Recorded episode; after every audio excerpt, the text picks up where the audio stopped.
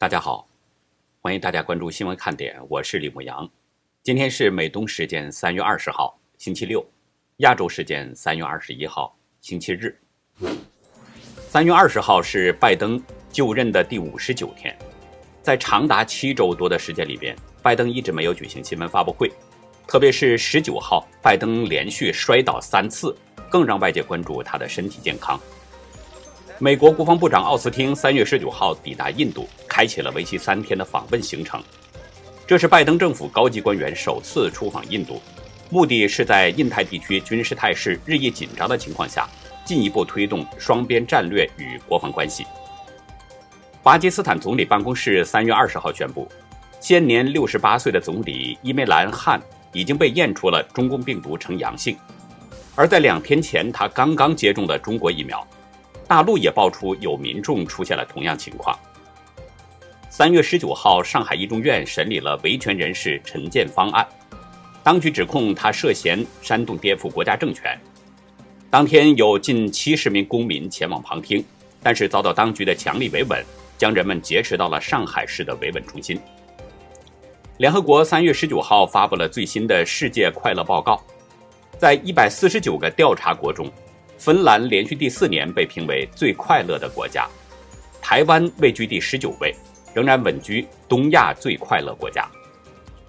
截止到美东时间三月二十号下午三点，全球新增确诊中共病毒人数五十一万三千二百二十五人，总确诊人数达到了一亿两千三百二十二万六千四百一十三人。死亡总数是二百七十一万八千六百五十八人。下面进入我们今天正式的话题。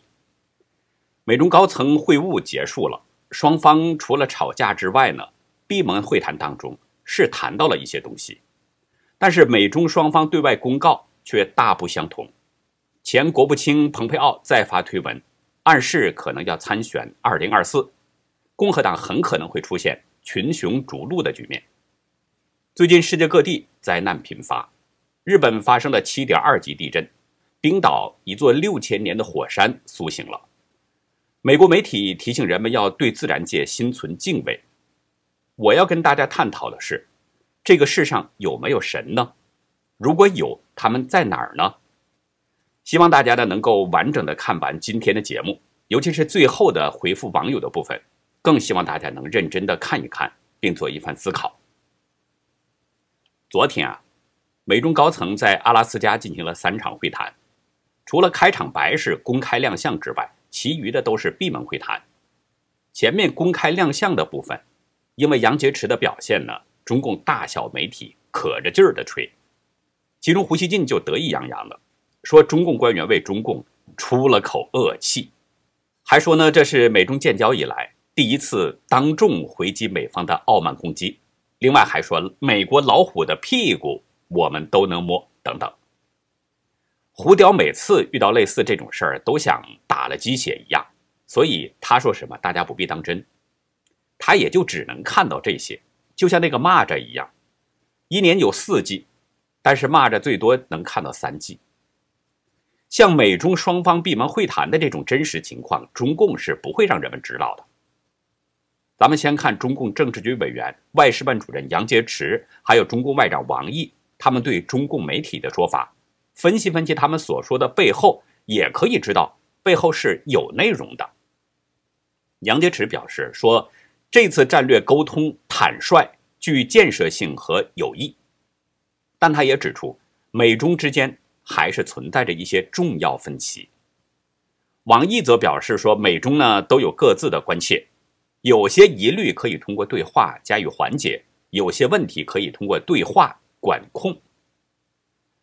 从杨王的话中，我们可以看出，美中不仅是有分歧，而且是重要分歧。双方闭门的会谈，主要就是谈了这些分歧，但究竟怎么谈，那就难说了。昨天我就说，有媒体记者在场的时候呢，双方表现的是唇枪舌剑，因为这是公开的，要给人看。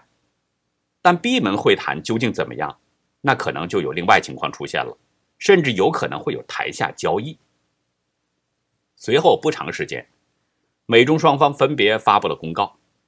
美国国务院官网呢是全文发表了双方会谈的逐字稿，基本上就是完整记录了双方发言的情况。但是中共外交部官网发表的这个会谈消息，通篇只有开头一句话是提到了美方发言，这句话是这么说：说在美方发表开场白后，就这一句话之后，再就没有美方发言的内容了，剩下的都是杨洁篪、王毅他们的发言内容。中国人常说“兼听则明，偏听则暗”。对比美中双方的公告，大家愿意相信谁的呢？作为我本人来说，我肯定是不相信中共的公告的。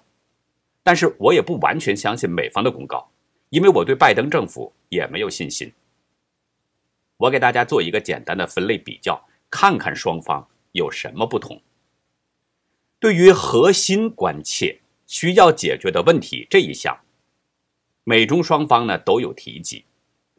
美方的公告是，在一些领域，包括中共在新疆、香港、西藏上的行为，以及其越来越多的在台湾问题上以及在网络上的攻击行动，存在根本性分歧。当美方明确而直接的提出上述关切时，得到的是中方防御性的回应。中方在公告中呢用了大量篇幅，是重复过去的批美言论。并且将杨洁篪和王毅在第一天开场白当中超时战狼言论纳入了其中。在美中继续高层沟通这一项呢，美方没有提到后续以什么样的方式沟通，只是引用了国安顾问苏利文的说法，说呢我们将继续与中国合作，继续前进。中方公告表示呢，说双方都希望继续这种高层战略沟通，双方同意按照两国元首。二月十一号通话精神，保持对话沟通，开展互利合作，防止误解误判，避免冲突对抗，推动中美关系健康稳定发展。关于气候变化合作这方面，美方呢用的是国务卿布林肯的话，说在伊朗、朝鲜、阿富汗气候问题上，我们的利益是相互交织的。中方公告表示，双方均致力于。加强在气候变化领域对话合作，双方将建立中美气候变化联合工作组。对于台湾问题，美方没有具体谈及，但是中共公告表示，美方重申在台湾问题上坚持一个中国政策。美方也没有具体说疫苗的问题，但是中方具体说了，说双方探讨为各自外交领事人员接种新冠疫苗做出对等安排。美方对领事工作、媒体记者的问题也没有具体说，但中共方面表示，双方将本着对等互惠的精神，就便利彼此外交领事机构和人员活动以及媒体记者相关问题进行商谈。对于旅行和签证问题呢，美方表示，十八号晚上发出的简报提及，拜登政府对放宽川普时期对中国公民实施的一些签证限制。持开放态度。中共方面则表示，双方讨论了根据疫情形势调整相关旅行和签证政策，并逐步推动中美人员往来正常化事宜。关于伊朗和阿富汗问题，美方引用的是苏利文的说法，说会通过正常的外交渠道就伊朗、阿富汗等问题进行协商，而中共则表示，双方还讨论了经贸。两军、执法、人文、卫生、网络安全以及气候变化、伊朗核、阿富汗、朝鲜半岛、缅甸等一系列问题，同意保持和加强沟通协调。对于取消关税和制裁迫害人权的中共官员问题，美方公告表示，十八号晚发出的简报提及，美方对中方要求的放松关税和对中共官员放松制裁。不持开放态度，并且引用布林肯在十九号的说法，说在经济、贸易和技术问题上，我们告诉对方，我们正在与国会、与我们的盟友和合作伙伴密切协商审查这些问题。我们将以充分保护和促进工人和企业利益的道路继续前进。但是对这两项，中共都没有提。今早呢，我在回复网友的留言的时候啊，写了这么一段话，我说闭门会议有两种可能性，一个可能是战狼腿软，说一些小话求美帝开恩；另一个可能是败家人腿软，向习总跪了，美国做出一些让步。但是不管哪种情况，两边都会捡那些见光的说给百姓，说给自己本国的百姓，特别是中共。所以呢，咱们真得慢慢看，会有真相出来的。说败家人腿软，相信大家都理解。这不光是我在说，有太多人都不相信拜登政府应对中共的政策，尤其是共和党人。前国务卿蓬佩奥就说，拜登政府可能会在公开场合说的很强硬，但最终会试图按照中共的条件，而不是代表美国人的利益与中方达成协议。可能啊，就是因为有这样的担心，所以蓬佩奥昨天发出了一则意味深长的推文：一千三百二十七天。昨天是三月十九号，美中会谈激烈交锋的第二天，蓬佩奥发出这样的推文，点评了美中第一天的会谈，说实力才能威慑坏人，软弱只会招致战争。之后呢，就发出了这个。意味深长的数字一千三百二十七天。我们根据维基百科的这个记载，二零二四年的美国总统大选日是十一月五号要举行，而昨天三月十九号，距离大选日正好是一千三百二十七天。也就是说，蓬佩奥可能是又一次在暗示，他可能要参选下一届美国总统。此前，蓬佩奥也曾经有过暗示。在卸任的第二天，就是一月二十号，他在推特上就发出了一个一千三百八十四天的推文。那一天距离下次总统大选正好就是一千三百八十四天。本月初呢，福克斯知名主持人汉尼提曾经采访蓬佩奥，蓬佩奥当时也表示说不排除会参加二零二四年美国总统大选。所以现在基本上就可以确定，蓬佩奥是在为下一届美国总统大选。在做着倒计时。福克斯表示，蓬佩奥下周将要去爱荷华州进行造势宣传。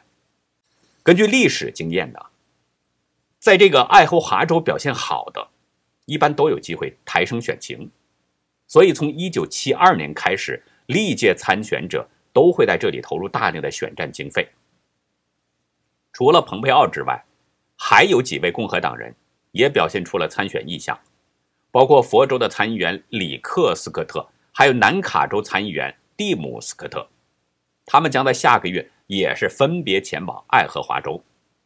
另外，上周，川普在接受福克斯采访的时候，也曾经暗示，是不是参选将在中期选举后做出决定，也就是说，在明年二零二二年的十一月，川普可能在那之后要做出决定，是不是参选。爱荷华州共和党常任主席。杰夫·考夫曼他表示说，今年可能会有更多2024年竞争者前来参观。他对福克斯表示：“我不是在和你开玩笑，请继续关注。”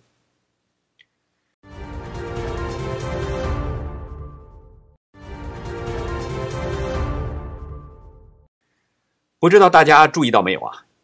最近世界各地的这个灾难性的事件是接连不断的出现。前两天，北京刚刚发生了近十年来最强的沙尘暴。那今天，二十号，日本发生了多次地震，其中最强的一次震级是达到了七点二级。昨天晚上，冰岛一座蛰伏了六千年的火山，昨天喷发了。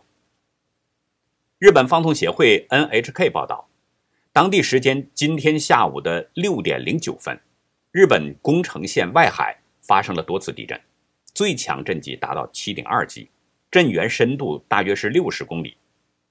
然后六点十一分呢，日本气象厅就发布了海啸警报，说预计呢将有一米高的海啸要出现。不过到了七点三十一分，海啸警报解除了。NHK 报道，接着到下午的六点十五分，地震造成宫城县丽园市两百户家庭停电。视频中显示，地震的时候，仙台晃动的很厉害。震央四百公里以外的东京也可以感觉到强烈的摇晃。目前呢，已经确认了，福岛的第一核电、第二核电厂都没有任何异常，宫城县的女川核电厂已经停止营运了，而东电正在确认状况。这次地震造成了一些地区停电，致使呢东北七条新干线停驶。日本的网友表示，许多列车因为停电就停在了轨道上，月台上的乘客呢也没有办法上车。此外，福岛县关闭了部分高速公路，紧邻宫城县的岩手县和大船渡市还紧急设立了六十九个避难所。日本呢是一个经常发生地震的国家。所以呢，在这么大的地震面前，人们并没有表现的惊慌失措。说起地震，就得说说冰岛。在过去三周多的时间，冰岛发生了四万多次大大小小的地震。这种史无前例的现象，科学家都觉得不可思议。所以呢，在十五号就预言说，近期可能会出现壮观的火山喷发。果然，被科学家言中了。昨天晚上八点四十五分，冰岛首都雷克雅未克西南二十英里的法格拉斯山脉火山开始喷发了。气象部门根据卫星图像确认，火山口大约有五百五十码，也就是大约五百零三米左右。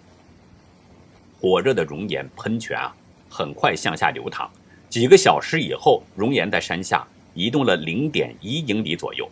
覆盖了大约零点四英里左右的区域，在二十英里以外的地方就可以看到熔岩发出的光芒，夜空被染成了红色，当地已经划设了禁飞区。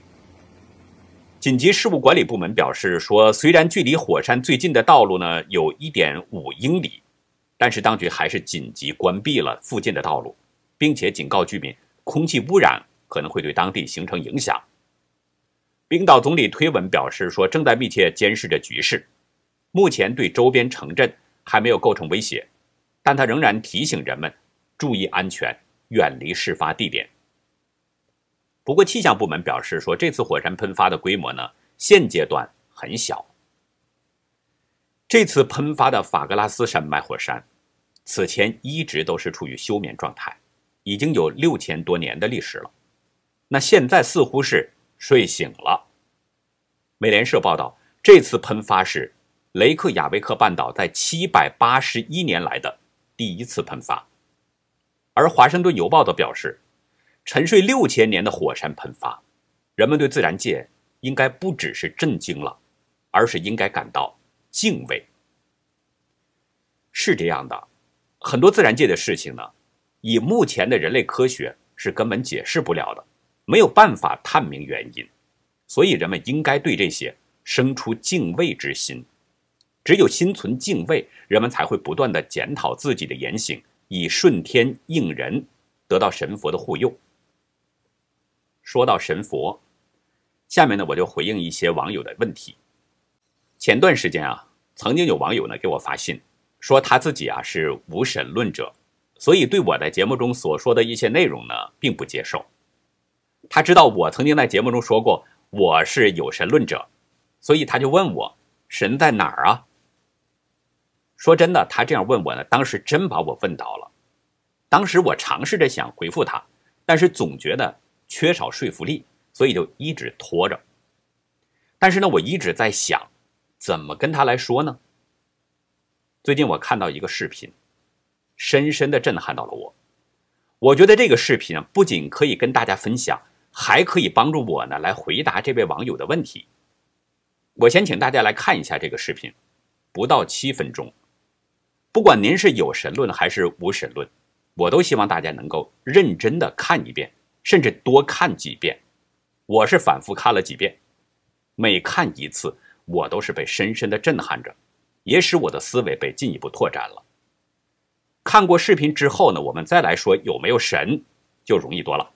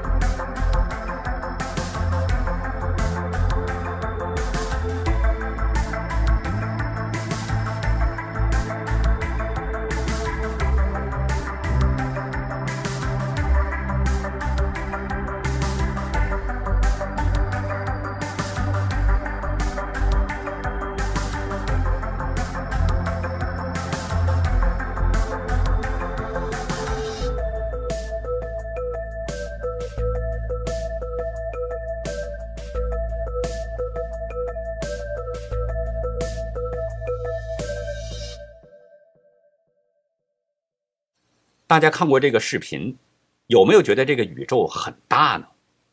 我是真有这种感觉。以前呢，我觉得地球已经很大了，但是通过这个视频中这些星球尺寸的比较，在人类的认知当中，还有比地球大许多倍的星球。其实这个问题呢，科学家很早以前就告诉过我们，在肉眼所见的那些星星当中，大于地球的恒星是数都数不过来，无计其数。这段视频我第一次看呢，就被强烈的震撼了。随后我又接着看了第二遍、第三遍，每看一次，跟大家说真话，我都会流眼泪。我不知道怎么样去形容我的感受，真的。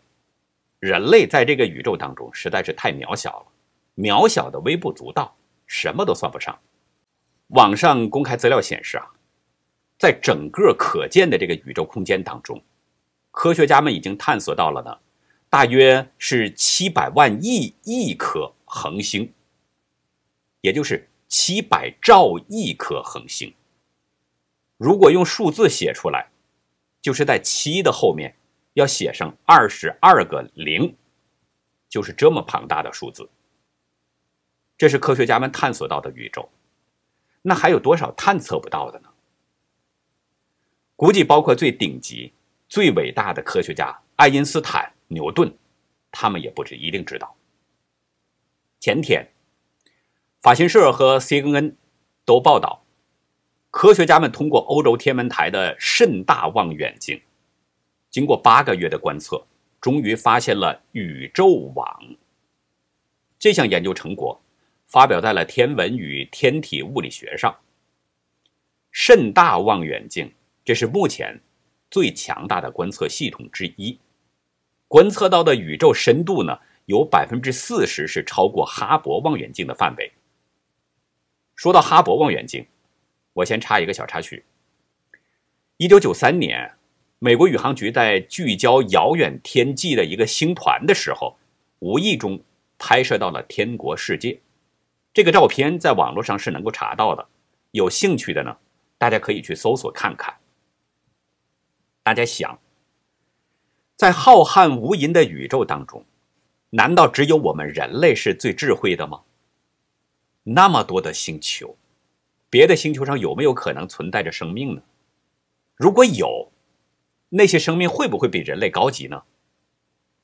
一个地球都能装下几十亿人，那无数的星球上会有多少生命呢？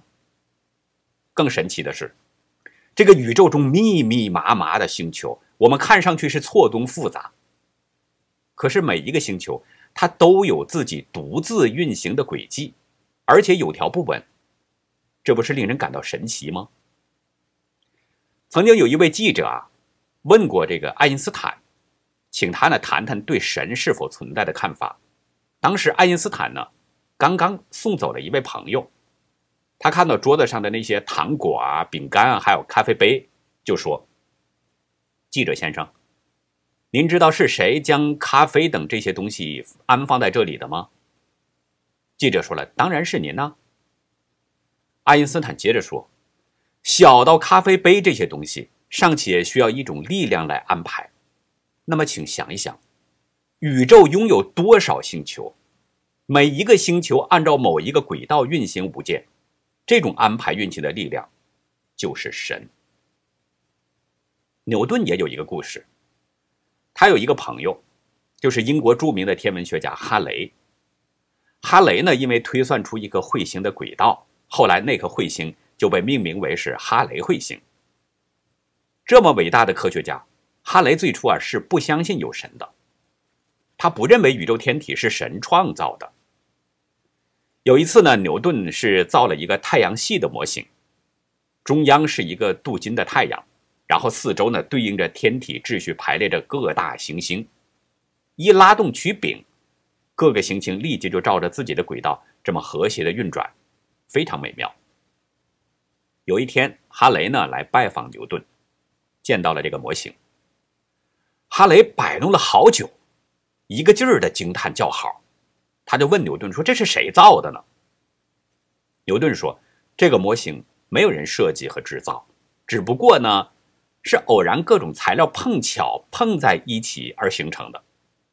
哈雷说：“无论如何，必定有创造它的人，无疑是位天才。”这时候，牛顿就拍着哈雷的肩膀说：“这个模型虽然精巧，但比起真正太阳系，实在算不了什么。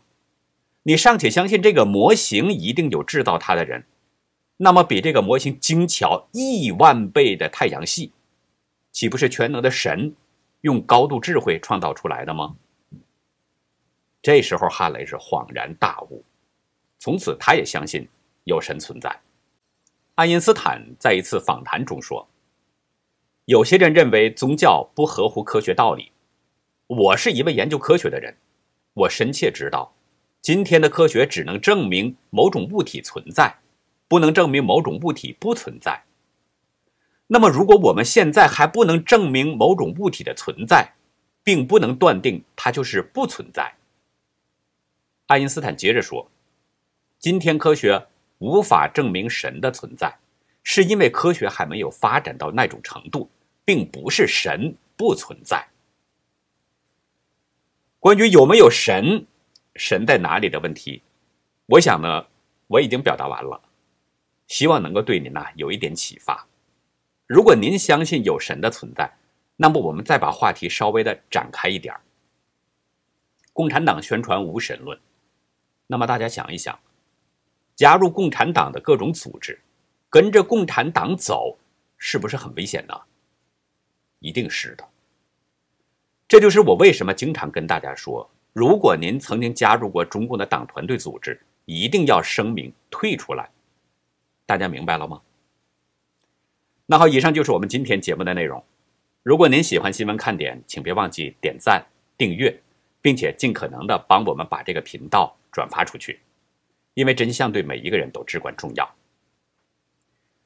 很多人呢都看过电影《辛德勒的名单》，辛德勒暗中保护并且救下了很多的犹太人，到现在一直被人们传颂着。